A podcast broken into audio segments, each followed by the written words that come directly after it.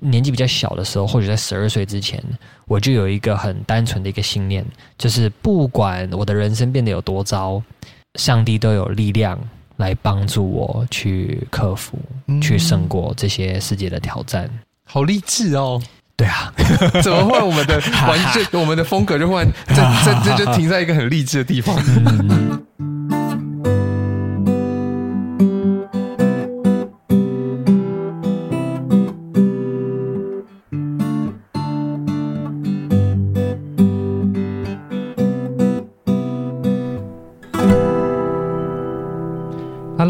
旅伴，大家好。那我是主持人东东，那很开心在二零二四年呢，我们有呃这个第一集的这个节目哈，我们开始开录了。那我们的这个旅程也开始不停的在往前当中哈。那就像我们的节目叫做出走，就是也希望在二零二四年，每个人也可以从自己本身的框架，能够走出有一个新的生活跟一个新的生命。那在今天的第一集呢，我们就邀请到奶哥。那我们先拍手欢迎奶哥。Hello。大家好，我是奶哥。好，奶哥要不要先介绍一下自己？好，我是奶哥，我的本名是庄乃明，是。很多人其实不知道我的本名叫什么啊，不是很重要。然后我的那个奶呢，是一个东西南北的西，在一个错字边，是。很多人也不知道那个怎么念，哦、所以他们反而在读我的名字，他们就说庄迪明，然后不是迪士尼的迪，是这个 这个奶是，好好好。嗯、那我是在教会做传道人的，嗯、我在我自己的从小儿童主日学长大的教会，嗯、后来出社会之后呢，回到这边做传道人，我带儿童主日学，带青少年，也带职。轻二三十岁这个年纪的小组是，那我在网络上呢，有在经营一个 YouTube 的频道，嗯，所以我的 YouTube 频道就叫做奶哥，是，然后就分享很多基督信仰啊，又或者一些时事话题呀、啊。我身为一个基督徒，我的个人观点啦，对，所以就是个充满个人观点的一个 YouTube 频道，常常引来一些 基督徒以及不是基督徒的一些人留言攻击。不过没关系，我已经习惯了。所以其实你的频道非常多人。看，而且你真的讨论的面向也很多。你你自己是不是结婚了？嗯哼嗯哼，我结婚，然后我我们现在录音的这个当下，呃，我的大儿子快要两岁了，嗯，然后我的女儿两个月，对，然后我的太太是加拿大人，嗯、加拿大白人 Michelle，所以就很明显，你就看到她就是外国人这样子。她、嗯、三年前结婚，她就搬来台湾了。你结婚的时候大概是几岁了？我当时三十一岁，然后我太太小我。七岁，这样是多少？所以他是二十五吗？还是二十四？还没二十五跟我结婚？你当初是怎么这样子？哎、欸，对啊，你是用了什么样的方法或陷阱啊？对啊，很多人就问说：“哦，你等一下，你们你台湾人，他加拿大，你们怎么认识的？”对对我们那时候是去美国的加州，有一个教会学校叫做 Bethel，是。然后这间教会学校，呃，这间教会比较有名的牧师叫做 Bill Johnson，比尔强森，他也是常常来台湾做一些呃课程啊，做一些分享的一个的一个的一个牧者。我们在他的学校，我是一年级的学生，他是三年级的学姐。哦，我们这样子相遇，呃，当时我二十九岁，他二十二岁，所以对，差七岁是差蛮多的啦。对，其实在那边很很有趣的是，我身为二十九岁的一个单身还没结婚的男生，我算是少数。年纪比较大，是然后还没结婚的男生，嗯、我我身边其他二十八、二十九、三十三亿的男生，通通都是已婚人士。嗯嗯，嗯但是在那边有非常多的单身的女生，是，所以身为男生到了那边，突然就有好多的对象。哦、啊，那其实我的太太 Michelle，她是我学期都已经快要结束才认识的，然后她不是我的班上的同学，所以我们其实也是都没有见过彼此，直到最后三个月。嗯，但认识了她之后呢，我就真的很很欣赏她啦，有跟她保持联系。因此，在回我回台湾，他回加拿大之后呢，我们就继续用网络保持联系。嗯、然后我就打电话跟他告白，哦，也也不是真的告白啦。我们的我们的故事有丢在 YouTube 上面，大家可以去看。OK，但是我就是跟他说，哎、欸，我真的很喜欢你，然后你愿不愿意考虑跟我交往，以婚姻为前提交往？嗯，他就说好啊，但是我们还不够熟，因此我们就呃每一天打电话、视讯通话、聊天，聊个一个小时、两个小时，总共聊了两个月之后呢，他说好。我现在对你够认识了，我愿意跟你交往看看。是，然后我就这样子，然后交往了两年，他就嫁来台湾。哦，像呃，奶哥，你在这个，比如说你在前面交往之前，你怎么预备你自己？在前一段经验是个悲惨的经验。哦，我大学四年交了一个女朋友。然后这四年的时间，我就过着这个非常就整天在打电动啊、熬夜啊，然后就跟同学打球啊、打系队篮球啊，然后交女朋友的这种欢乐的大学生活。哦、那我以为我要跟这个女生结婚，是结果这个女生在最后大学四年级要毕业的时候呢，她就跟我分手了。然后因为他有别的对象了，噔噔，对，噔噔，二十二岁的我就这样子，就就突然变成了单身的状态，而且是很错愕，哦、因为我身边其他的朋友，包含我自己，都以为我们就是将来大概是很早就会结婚的一对情侣，所以我就开始重新很认真去思考，说那我到底要怎么去面对我的婚姻？我就跟上帝祷告。觉得上帝啊，我第一次这样是搞砸了，嗯，我不想要再搞砸第二次，太痛苦，嗯、这个失恋实在是太痛苦了，嗯、所以我就请上帝来帮助我，来预备我自己，嗯，所以预备我自己的第一步，就是我开始重新很认真的。回到教会，因为我有很长一段时间没有去教会聚会了，开始参与教会的服饰，就当儿童主日学老师。然后我儿童主日学的学生就给我绰号，就叫我奶哥，所以奶哥的绰号就这样来的。然后很认真的读圣经，就是在信仰当中重新被恢复起来，这是第一步。第二步呢，就是我告诉我自己，虽然我现在就是很想要找一个，因为身边还是有一些很不错的一些女生嘛。很想要再交个女朋友，毕竟我身边啊年轻嘛，二十二岁，我身边其他的朋友都在交男女朋友啊，觉得说哦这样很好啊，但是我就跟我自己说不要不要不要不要不要，我宁愿再多等一段时间，我也不要再经历一次这样一个辛苦失恋的这样这样的一个痛苦，所以这样一等，然后就就七年就过去，所以就七年的时间没有交。女朋友直到遇到 Michelle 为止，所以这整个预备的过程当中，有很多的等待，有很多的无奈，有很多的无聊，甚至开始怀疑说：“ 哦，这样子，我是说他是要单身多久的的这些思维啦。”但很感谢上帝，最终在一个这么特别的状况之下，就遇到我的太太 Michelle。然后在我自己都觉得说：“哦，这个远距离恋爱有可能成功吗？”对。的一个前提之下，哎，最终我们也是成功了。所以我觉得慢慢来，按照圣经当中的上帝的教导去面对你自己的一些恐惧。嗯，像我在跟我太太交往之前，我的恐惧就是啊，我就已经很不想要失恋了，我还去跟一个感觉就是很难成功结婚的一个对象交往，这是这是不是好像不是一个很聪明的一个办法？但我就是祷告，依靠上帝，把该做的事情、该讨论的事情、该跟另外一方。啊、呃，所有的一切我们就讲清楚，慢慢来。嗯、但我很好奇一件事情，就是你说第一步是先进到教会，然后开始有稳定的信仰生活跟读经或者是服饰，但这件事跟成为更好的自己有什么样的直接的关系？你自己的亲身经历？嗯，这个可能还是有一个前情提要要讲。我五岁的时候呢，就已经立志，我将来要成为宣教士哦，我要或或或牧师啦，Okay 就是我就我就想要去很遥远的地方去跟别人传福音。当时的我住在美国，嗯，后来我长大就搬到台湾来了，是，然后我就就在想吧，说，哎，那我跑到台湾来，如果在台湾当牧师，这样算不算成为宣教士？但是当时的我的生，我我跟我的那个前一个女朋友在交往的过程中，我的人生的方向很明显就不是朝着一个成为牧师、成为宣教士的方向前进。嗯，我就开始过所谓的属世的生活，嗯，就是哦，好像听说台积电可以赚很多钱，好，我就开始念书，想办法让我进台积电，成为年薪百万的人。嗯，我开始计划我的生活，我我就在算说，好，那我要什么时候结婚？我要存多少钱买什么车子？买什么房子？什么？我我的思维变成这样子。所以，当我失恋之后呢，我就发现说啊，你看我花了这么久的时间，我把我的人生蓝图，我自己想要的人生蓝图画的很漂亮，都规划好了，结果在一夜之间就不见了。所以，对我而言，重新预备我自己的意思就是说，哎，我要把上帝给我的这个意向。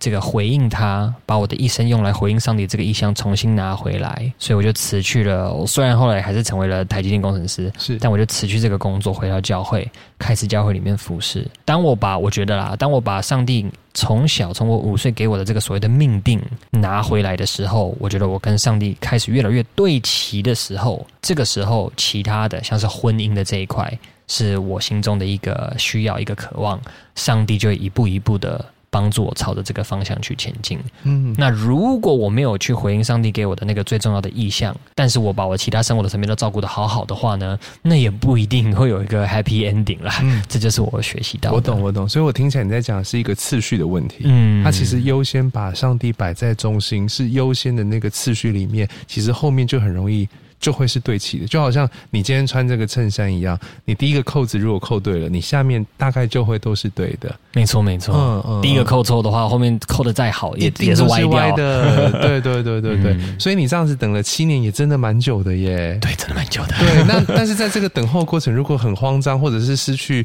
盼望，该怎么办啊？对，很感谢上帝的是，在在那个时候，我不但是自己在教会里面什么所谓的恢复读经的习惯、祷告的习惯、服侍的习惯。我的交友圈也开始改变。呃，青少年时期的我，十二岁到二十二岁，我就是偶尔来个教会，偶尔参加个青少年夏令营，但我实际上跟教会的弟兄姐妹不熟，名字喊得出来啦。但不熟，我们不是真正的朋友，我们只是在教会会见到彼此的人而已。嗯嗯、我的真正的朋友都在外面，嗯，我有我外面这些，那当然大部分都不是基督徒啦，就是我国中的同学啦、大学的同学啦、工作环境的一些同事啦。当我回到教会的时候呢，我觉得第一个最大的帮呃呃，第二个最大的帮助就是我开始重新去调整我的社交圈，嗯，我身边开始有越来越多我感情很好的一些教会的弟兄姐妹。尤其是几位我们很喜欢一起打篮球、嗯、打桌游的我们的这个弟兄小组，嗯、所以在这个过程当中，虽然是一个很漫长的一个等待，对，也有很多气馁的一些时候，但是就是有一个支持的团体一起在那边。嗯、我还记得我当时要辞掉我的工作的时候，我蛮沮丧的。嗯、我觉得说天哪，这样子大家会不会觉得我是草莓族？啊？嗯、你看工程师做不到一年就辞掉工作啊？嗯然后就压力很大，其实是辞掉工作之后压力很大，嗯、但就还好有我身边这几位弟兄，我们就是彼此是代祷办，嗯、我们每天一起读圣经，一起祷告，然后在这个过程里面，我觉得我就被很大的鼓励跟支持，这使得去撑过那段也是单身，但也是有一些很多在工作上面、家庭上面的一些压力的一个时刻。就就撑过去了，所以嗯，肢体很重要，是是，所以不仅是跟神的关系恢复，呃，过程当中也有肢体的陪伴，然后就不是自己一个人的，就好像圣经说，这个仇敌在遍地寻找可吞吃的哦，但是我们有一群人哦，就不怕火窑的那个，没错没错，考验。那我就想要跳到，就是你刚刚跟米，你说跟米秀通电话的那个过程，我很好奇都在讲些什么啊？每天都讲几个小时啊？因为我我很多的人听到，嗯、因为我们其实是所谓的这个远距离恋爱，一年我们就订婚了。嗯，很多人觉得说哈，等一下你们这辈子还没见过彼此几次面而已，然后大部分的时候都只是讲电话，你们这样结婚会不会太快了？是这是大部分的人的第一个呃第一个反应啦。然后我一开始也觉得说，对呀、啊，就是哪有人就是远距离恋爱，然后就这样就结婚，真的好吗？但我认真去想，我发现哦，其实有很多身边的一些好朋友。他们都已经交往三年五年，但都觉得说好像交往不够久，还要再交往久一点才能够结婚。的真正原因就在于他们平常交往的时候到底在干嘛？嗯，然后你仔细去放大镜检视，大部分的情侣在交往，在所谓的约会的时候，他们在干嘛呢？嗯，一起吃饭啦，一起看电影啊，一起聊一些生活上面的事情啊，很聊聊你今天在公司发生什么事情，聊你今天在家里跟你妈妈说了什么话。一些生活的一些事情，这些都很好，我觉得。但是，如果你是一对在交往的情侣，你要预备进入婚姻的话，那你们看了多少电影，吃了多少美食，去哪里旅游，和今天在公司发生什么事情，其实都不一定直接有贡献于帮助你们预备好进去婚姻。是。而我跟 Michelle 碍于这个很远距离的关系，我们当然还是会分享彼此的生活发生的事情，但是就是完全没有共同性。就是我跟他讲我在教会发生的事情，他也没来过我教会，他也不知道台湾的文化，没有那么大的共鸣。对啊，所以就变成说，我们聊了半天，我们就就只好聊关于婚姻的事 哦，或价值观，或以及价值观的事情。所以我们就开始聊说，哎，那你的原生家庭怎么影响你？关于婚姻或太深层了吧？啊、那那你看你的爸爸妈妈怎么养你们家的兄弟姐妹？那那那你自己以后你会觉得你会怎成为什么样的爸爸妈妈？你想要生几个小孩？呃、哦，等等，我们就开始聊很多，真的是关于。我们未来要组建家庭会遇到的事情，那另外一个原因当然是也很单纯啦，就是如果我们两个人没有要结婚的话，那我们干嘛这么辛苦？是 十六个小时的时差，每天这样打电话，其实也蛮累的。啊、我们就就就就分手就好了啦。嗯、所以，如果我们要继续的话，我们就必须一步每一天一步一步朝着婚姻前进。嗯，那这个方式，我很多方式啦。我们其中一个方式就是我们买了一本叫做呃叫做呃婚前辅导手册。哦，其实是别人在教会上婚辅的课本，我们就自己买来自己聊，嗯、自己当聊天的一个一个一个一个功课。嗯，所以就是这样，就这样就聊了一年，然后聊完之后，当然 Michelle 他自己也搭飞机飞到台湾来，总要看看台湾长怎样嘛。是，是那当然他总要真的亲眼看见我在我的环境里面，我怎么跟我教会的人相处，我在教会是什么样子，是不是虚假的？对，我在我在 我在我在家庭是什么样子，会不会都躲着那么演而已？是是是，是，对，所以就就是这样子，大概、哦、大概这样。我刚刚听起来有一个很好的地方，就是你们在。聊天的过程，或者是甚至说你们在交往的时候，你们其实设立了一个目标，那个目标叫做我们会走入婚姻。而我们在走入婚姻这件事情，你刚刚在说我们很多事情可以做，很多事情可以聊。可是这个目标不变的话，我们应该是要更了解彼此，可能是更多的内在，而不是存在于在日常生活中的分享或者偶尔的抱怨。它更多的可能是我们未来怎么样经营我我们的婚姻，或者是未来我们有孩子。我觉得这就是很重要的价值观的互相的的分享，这样子。嗯，没错没错。然后然后我就发现很可惜的是，嗯、我身边的其他的朋友，嗯、基督徒也好，不是基督徒也好，嗯、大部分的人在交男女朋友的时候，通常都不聊这个。嗯、甚至我也有一些朋友，就是好像都已经要结婚了。才开始讨论说，哎，那有要生小孩吗？哦、那我就说，嘿，你们你们交往三五年了，然后呢，都下个月要结婚，然后现在才在那边，因为到底要生几个小孩在吵架。然后你们 也，那你前面两三年干嘛？那我有没有问题？你 说你说，是因为因为如果一开始交往就马上谈这么深入的话题，会不会吓到人啊？我觉得会吓到人没有错，但这个时候会吓到的人。也是下对的，OK，下对了，不是下错了。比比如说嘛，假如今天有一个人，他就是认真，他想要生六个小孩，对。然后另外一个人呢，他就是认真，觉得说两个小孩就是他的极限了。是。那他们那比较好的结局是，他们交往了三五年之后才摊牌，发现糟糕，还是他们对啊，还是他们在第一个月就发现说，哎，很不一样，哎，怎么办？哪一个好？啊、那我当然，当然觉得说早一点比较好了。这懂这是我的个人观点。我懂。你的意思是说，其实如果留不住的，就是留不住啊。没错，就是这样。对，就是宁愿把这些东西都摊开来讲哦。不，不只是这个，可能生小孩几个，或者是钱财，大家很在意这个钱要归谁哦，或者是夫妻之间交往之间出去要 AA，还是要男生应该都要男生付？你们也会对财务上有这样的沟通吗？呃，我们在呃，我觉得非常感谢上帝的一件事情，就是我们两个人其实都蛮随和的，对。然后我们两个人各自的，我们很互补啦，是。所以像我自己读了很多理财的书。所以管钱，我也在努力学习怎么样管钱是好的。嗯、那我的太太 Michelle 呢？她的数学不好，她很害怕管钱。是，那她还很担心，因为很多的家庭都是妈妈管钱。嗯，她以前就很紧张，说万一我叫她管钱怎么办？嗯，所以她一听到我说我想要管钱，她超开心。她、哦、说太好了，全部给你，呵呵，跟你你要算清楚哦。好，就这样结束。OK OK。所以其实结婚不一定是找一个一样的人，好像有的时候是在不一样的人里面，会反而有一些互补。嗯，我我我我会觉得说找合适的人，嗯，那每个人都那么独特，所以每一个人的合适的这个合适的方法的长相一定很不一样。对，对于一些人来说，跟他很互补的人就是很合适的人。嗯，对于一些人来说，要跟他同质性高一点的人，或许是比较合适的一些人。哦，那最终无论如何，我觉得大家的这个，大家不要小看。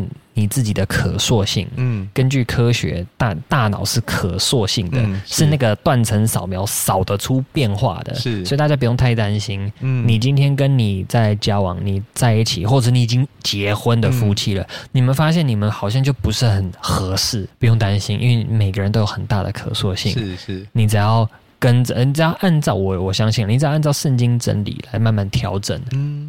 你们一定可以调整成一个非常配合的好、嗯、默契很好的一个 team 的一个团队，舒服的方式。嗯，那在节目的一开始，刚刚奶哥有提到说，你自己是怎么样成为那个对的人？那我现在也好奇，就是我们怎么样找到我们觉得对的另外那一个人？嗯，你有什么看法？我我太太美笑，她以前她就说她有列一个清单，嗯，真的很长的一个清单，是就是哦，这身高要多少，对对对，外表长什么样子，她列了好多的清单。那当然了，她列的都不是一些太表面的东西，虽然身高她真还真的有列出来，有够表面的。好，但是她就是她还是有列一个清单。嗯、最终我好像有前几个我都不符合，嗯，比如说第一，我不够高，哦、我是他能够接受的身高的。他有点像，已经是已经是低于他的标准了，因为他爸爸很高，哦、所以我已经低于他底线了。然后再来，他从来没有想过说他会嫁到亚洲来，是或嫁给一个亚洲人，从来不是他想象的。嗯、所以我前几个通通都没有符合，嗯、但是我其他的，他说不但符合，而且还超越他的想象，他的期待。嗯，嗯所以我觉得每一个人在挑对象的时候，第一，你还是要有一些大原则方面的一些、嗯、呃设定，嗯。不管可可能，因为有些人他的个性，有些人因为他的特别的一些需求，你还是要列出一个大概啦。是，但那个就是一个参考。是，我觉得最重要的一些核心的一个另外一半的一些特质，我们在读圣经的时候呢，你也都会观察得到。那这些特质呢，也不只是不只是你去找对象的时候的量测标准，这个也是你在。照镜子看你自己的时候呢，嗯、你要去有的，嗯、像是圣灵的果子的这些特征、嗯、这些特质，你要去把它的这些所谓的果子去生出来、去养出来、去培养出来。嗯，我明白你意思。那所以这样就其实可以帮助大家在寻找对的另一半这件事情上面，也可以大概有一个有一个标准。这样，那你自己在进入婚姻前。有没有什么样对婚姻的迷思？然后是你到进入婚姻之后才发现，哎，不是想象的这样呢？哇，嗯、呃，其实我必须承认没有、哦，真的吗？因为我可能我是一个比较，哎，也不要说是负面思考了，但说穿了，可能就是有点负面思考的人。哦、我会把所谓的最糟状况先想都先想清楚，所以呢，我通常都会把那个最高最糟状况想再稍微糟一点点。因此，只要最终的结果都比这个最糟状况还要好。对我而言，就啊，也当然还算在意料之内啦。对，对，是。那那你目前在婚姻当中遇到什么样的状况，是你比觉得比较诶有挑战性的？嗯，我觉得最有挑战性的，单纯还是回到了我跟我太太的内建的个性不一样啊。哦、个性还是可以调整，但是个性还真的就是呃，比如说我是一个动作很快的一个人啊。哦他是一个就是慢慢来的一个人，哦、这个跟我们的个性有关，所以我要强迫他要配合我快一点，或他要强迫我配合他慢一点，或许根本也不是个好主意啦。是，或许你也不需要每一件事情上面都为了配合你的另外一半去去改变，去跟上他，或去为了配合他慢下来。但是我觉得这个互相包容的这个爱的这个，你就想象它是个肌肉好了，是，你会越练越强。哦，你就是要在婚姻里面，你就是要在家庭里面，接下来要挑战我的就是我的小孩了。是，亲子关系里面，你就是要被挑战，就很像你去健身房，嗯、你就要去举举那些东西，推那些东西到你的手会，你的肌肉会酸痛为止。是。才代表你正在变强壮，嗯，所以当你在婚姻里面有一些东西会造成你肌肉酸痛的时候，这是好的，要成长了，对，就是代表说这一块你会越练越强，是是是。但是你们除了这个速度不一样，应该有很多男生女生的想法，很多其实都不太一样的，嗯嗯嗯，对。呃，想法上面的话，我觉得最重要的事情都差不多啦。OK，对对，我我觉得我们两个人在。呃，至少在这个互相包容的这个品格上面，我们都练到有一定的成熟度。所以，我们不单单是不不会对于彼此吵架，嗯，我们两个人就是一个你大概不会看到我们对任何人发脾气的人，就是我们就是不是没有脾气哦，是。只是我们真的不高兴的时候，我们会比较知道说，哦，我开始怒气要上来了，我要我我要停下来，慢下来，是是，是这个。照我一个很好的朋友跟我说，这叫修养好啊，可或许这叫修养好，或许。但是我觉得你刚刚的分享让我忽然想要开启另外一个新的议题，嗯、就是现在基督徒有线上聚会这件事情，我礼拜天能不能就不去教会？我可不可以请假啊？这是一个好很好的问题。其实老实说啦，如果我可以决定的话，是我完全是觉得。星期天守这个主日，真的不要把它守到变成律法了。是，因为因为我我我观察到很多的人，他虽然星期天的这个主日聚会出席率一百趴，但他来到的这个主日聚会，就真的只是在打卡而已。嗯、他就是来唱诗，坐下来听，走人。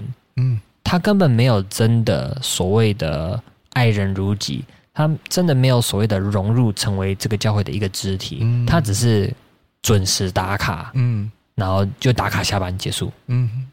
我认为，身为一个基督徒，我们最重要的不是死守星期天早上去教会这件事情。嗯、对于基督徒来说，最重要的一件事情，其实是要有一个叫做基督徒的群体生活。是你的群体生活看的不是星期天早上你在教会的那几个小时，嗯、你的群体生活看的是你不在教会的时候，你剩下的时间在干嘛？是绝对。因此，我觉得，当我们有一个好的基督徒群体生活的时候，可能是透过小组，可能是透过一些事工的一起一起服侍，你就是在教会里面有一群你彼此信任，然后彼此有关系，大家一起在爱当中，呃，一起成长，一起对齐上帝。你有这样子的生活的时候，你是线上参加主日，你是星期天当场实地参加聚会，你是一个月只来教会的主日三次、两次，甚至只有一次，我就觉得好像不是最大的重点。但反过来，如果你的星期天你都实体聚会，你出席率一百趴，但你却没有在教会里面去成为那个肢体，我就会觉得说你的出席率是零。我懂，就是我的问题是在于你的评分标准好像在于你是出席率或者是线上或实体，但是你在回答我的是，它其实不是一个很重要的指标，因为圣经告诉我们的是，我们有没有爱人如己，或在群体生活里面有没有活出基督的样式。我觉得。我觉得奶哥很特别，就是在我今天跟你相处里面，你很容易会不在那个问题的里面，你会跳脱出一个新的眼光。我觉得这件事情是很好的。可是我第二个问题来喽，来来来来，这样子我会觉得你很容易会。被很多基督徒公干吧？没错，所以你去大家如果在 Google 不是 YouTube 上面搜寻啊，Google 或许也是你在 YouTube 上面搜寻我，然后就点开我那个点阅次数比较高的影片，你去点下面的留言区的话，你就看到大家都在骂我。你怎么消化自己？呃，我其实。在开始当 You 呃做 YouTube 之前，我就已经有这个十足的心理准备了。是，就是最糟的结果。对对对对对，我在我我虽然做 YouTube 到现在为止做了大概六年的时间，但我在十多年前就已经很想要开始一个频道去分享信仰。是，那拖了五年的时间才开始的原因，就是因为我怕被大家留言攻击，哦、或被人家什么截图、人肉搜寻等等，哦、我就是怕别人的舆论。所以我很感谢上帝，让我有就是缓了几年才开始。最终我是二十八岁，嗯，才开始经营我的 YouTube，而且一开始成长也很慢。是，当我很害怕大家留言攻击我的时候呢，我发现根本没有人留言啊，因为因为我们频道很小啊。所以，所以在这个缓缓慢的频道成长的过程，然后留言慢慢越来越多的过程当中，刚好对我来讲就是一个。慢慢去练习这个肌肉，是。这个脸皮厚一点的肌肉的这个、啊、这个这个机会，是，所以我就比较没有那么在乎大家给我的这些负面的回馈。是，呃，当然了，我我我，如果有些人是给我好的所谓的建议，他说：“哎，你这样子解经，我觉得有问题。嗯”哎，我很开心的会在留言区跟这些人来回讨论的。但如果单纯只是一些所谓很律法主义的人来骂我，嗯，说乱讲，或者是说你这样下地狱，或者是、嗯、哦你曲解圣经，嗯，我大部分的时候我也会很认真的回答他们说哦，然后、哦、好，你觉得我乱讲，那你觉得怎么讲才是对的？是，是然后他他通常通常这些人就不会回复了。啊。嗯、我觉得好多，好了算了，我也要放胆，就是我觉得好多基督徒好爱讲别人下地狱哦。我觉得不是基督徒的人反而不会。哎，对啊，对啊，不是基督徒人顶多是三字经给你搞搞哎，然后就是基督徒人就很爱说你这样讲会下地狱，我就问到底是你是什么地狱公使吗？到底？对啊，嗯，可是真的很不容易，尤其是你现在在一个知青的年纪里面，在你这样子的对话当中，你有没有遇到什么困难啊？就是我知道，当然网络上就是一个开放式的嘛，可是我觉得有好像你很容易开启一些。比较难的话题，你在回答的时候，或者是你在预备的时候，你都在想什么？我在回答的时候，嗯，哦，老实说，也真的是很感谢。我觉得我身边以及当然网络上面的观众，有蛮多的人是真的很认真在替我祷告。是，我都觉得他们或许他们应该替我的祷告都比我替我自己的祷告还要多吧。很感谢大家啦。其实真的最最后。你要能够在呃，如果有一些听众，他们也可能或许他们想要经营这些网络上面的平台的话，呃，你你要能够在这些平台上面做得久，然后做得不要歪掉，然后能够做得自己也不要让他开始忧郁症啊什么的。我觉得就是一个很你要有一个很清楚跟上帝的一个连接，你要很清楚说，我今天去分享这些话题，这经营这个频道，不是为了取悦大众，不是为了得到更多的人按赞追踪，不是为了得到很多的留言鼓励或者是夸奖我，当然更不是为了赚钱。我做这些就是为了要去分享我的信仰，分享我的生活，然后最终去荣耀神。是，是只要这个东西没有改变的话。我觉得就可以经营的长久啦。嗯、所以对我而言，虽然我可能讲一些影片，它的点阅次数很高，然后也随之而来很多负面的留言，或者是其实我最难过的是什么？我最难过的是，我觉得有个很重要的主题，我 PO 出去了，没有人看，哦、也没有人留言，哦、那个其实对我来讲是更大的打打击。是的时候，呃，我我都还是要提醒我自己，就是我做这些影片不是为了得到其他人的认可。我做这些影片是因为我坚信我是在荣耀上帝，我在回应上帝，所以我怎么讲这些主题，我讲什么主题，最终我也都是祷告，心里面有平安，然后也是会跟我身边的一些其他的基督徒讨论，听听他们从圣经的观点来看我这样的讲法 O 不 OK，我再去制作的。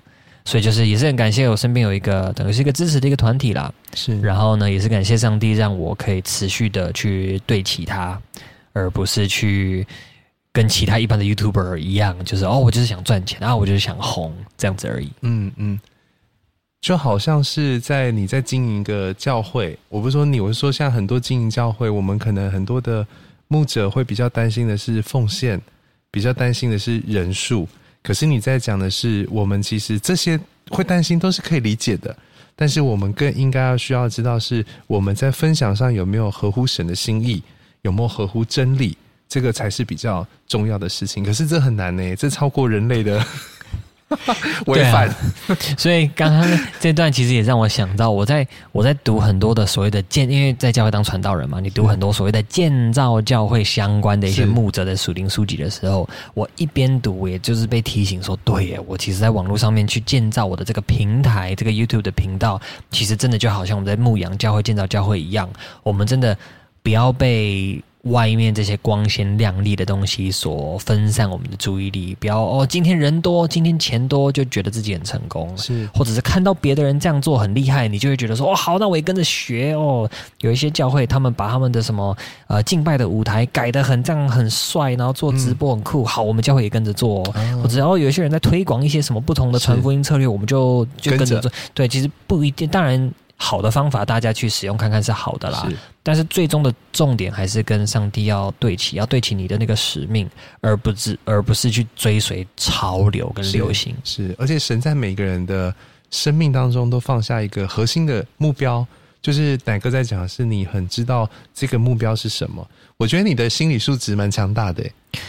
或许吧，哦，就是、我自己看我自己也觉得说，嗯，好，好像心理素质也蛮蛮不错的。啊、自己看自己，对，老实说，就是不容易会被一些事情，可能一些小输小赢啊，被影响。其实心理素质强大的人，大概就会很知道，在客观的事实里面，这就是你的目标，嗯，你就是朝着你的目标前进。就像你刚一开始讲的，你你成为更好的人，你就是跟随神，把神摆第一，然后等候七年。哦，八年你等下去，哎，是真的遇到了。其实你就是一个在心理素质蛮强大的人，我觉得。嗯嗯，可能跟我小时候发生的众多有没有众多几个创伤有有关吗？因为我我小时候在美国出生，然后第一个创伤其实是我我们家后来因为经济。不够的关系，我爸妈就把我从学校抽出来，然后变在家教育，是，所以我就失去了很多在学校的好朋友。是那时候小学一年级刚结束，小学二年级的时候，所有的朋友就少了一大堆。然后后来是我十岁的时候搬家搬到台湾来，是，又跟以前的朋友全部失去了。对，所以这些就是年纪比较小的一些创伤，让我从可能就小时候就是有这些挑战啦。但就是很感谢我爸妈，很感谢我搬到台湾之后，我教会的这些朋友跟儿童主学老师，就帮助我去看见说，哎，其实是有希望的。嗯，所以在这些很重大的挫折，语言不通，不会讲中文呢，交友有障碍，功课写不完，考试成绩很烂，那等等这些障碍里面，我就慢慢被恢复起来。所以我觉得我心里面在年纪比较小的时候，或者在十二岁之前，我就有一个很单纯的一个信念，就是不管我的人生变得有多糟，上帝都有力量。来帮助我去克服，嗯、去胜过这些世界的挑战。嗯，好励志哦！对啊，怎么会我们的 完全我们的风格就换这这这就停在一个很励志的地方？嗯、好啊，那我们我们先进一段的音乐，然后我们呃回来之后，我们再做这段节目的总结。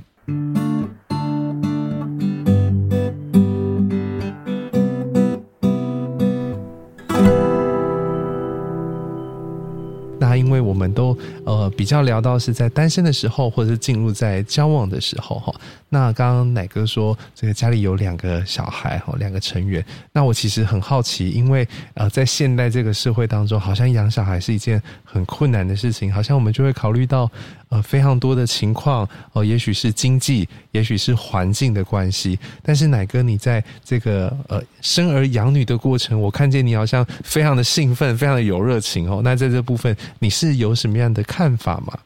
很多人会问我跟 Michelle 说，你们想要生几个小孩？然后我们想要生六个小孩，哦、所以就很多的人很惊讶说：“哇，六个会不会太多啊？我们都连两个都不敢生了。嗯”我爸妈以前被问起说为什么要生五个小孩的时候，他们的回答很简单，他们就说：“因为值得啊。”因为将来你可以带到天上的，就只有你的孩子。嗯，你在世界上你累积的财富、名望，你买的很帅的车子、很大的房子，都不是永恒当中我们可以带去的东西。是，所以你要在你人生短短八十年，你要留下什么？你要带出什么最有价值的事？我觉得没有任何一件事情来的比。带领更多的灵魂，嗯，进入永生，听见福音更好。是，所以传福音是一个。第二个就是自己养儿育女。是。祝福你自己的下一代。是，所以虽然养小孩真的会有很大的挑战，一定很辛苦。然后我也是新手爸爸而已，有太多我需要学习的地方。但我认为绝对值得。在这个过程当中，你自己、你们夫妻之间一定会有很大的突破跟成长。然后，当你看着你的小孩可以因着你从上帝而来，你对他的爱，你对他的祝福，然后他们可以渐渐自己长大，也同样认识耶稣，然后跟耶稣有一个个人这样子的关系的时候，我觉得这世界上没有任何别的事物比这样子还更有喜乐的啦。是是，我自己虽然是还没有小孩，可是因为我在帮忙带小孩的过程，带朋友小孩过程，我可以感觉到那个心境的转换，就是你会从一个儿女的心，可是当你看着这些孩子的时候，你就会转换成为父的心。但当你成为为父的心的时候，你就更能够被提升到明白原来天父的心。对，我觉得会有这样子的一个不同的体认。嗯，没错。所以当我成为爸爸之后呢，我才终于看懂那个在圣经里面亚伯拉罕要把这个以撒献祭的那一刻，哦、那个煎熬长怎样。是，然后我也才重新去看见说，哇，那当在圣经当中写上帝把他的独生子耶稣赐给我们，让耶稣替我们牺牲的时候，哇，这样的爱是多么的大，多么的难以想象。是，是，所以。呃，刚刚讲亚伯拉罕煎熬越大，可是爱是越大，但是这个爱越大，也表示这个信心也是大的，所以这是非常重要的。好吧，谢谢今天可以有机会来在这个出走的节目来呃采访奶哥。好，那呃希望我们下一次还有机会多聊聊。当你升到这个五个六个的时候，五个六个，对对对对，五宝八六宝八，对对对对，三对三篮球赛哦，你 你跟米秀就当裁判。好啊，OK，那我们今天节目到这边，那我们就下次见喽。OK，谢谢，拜拜。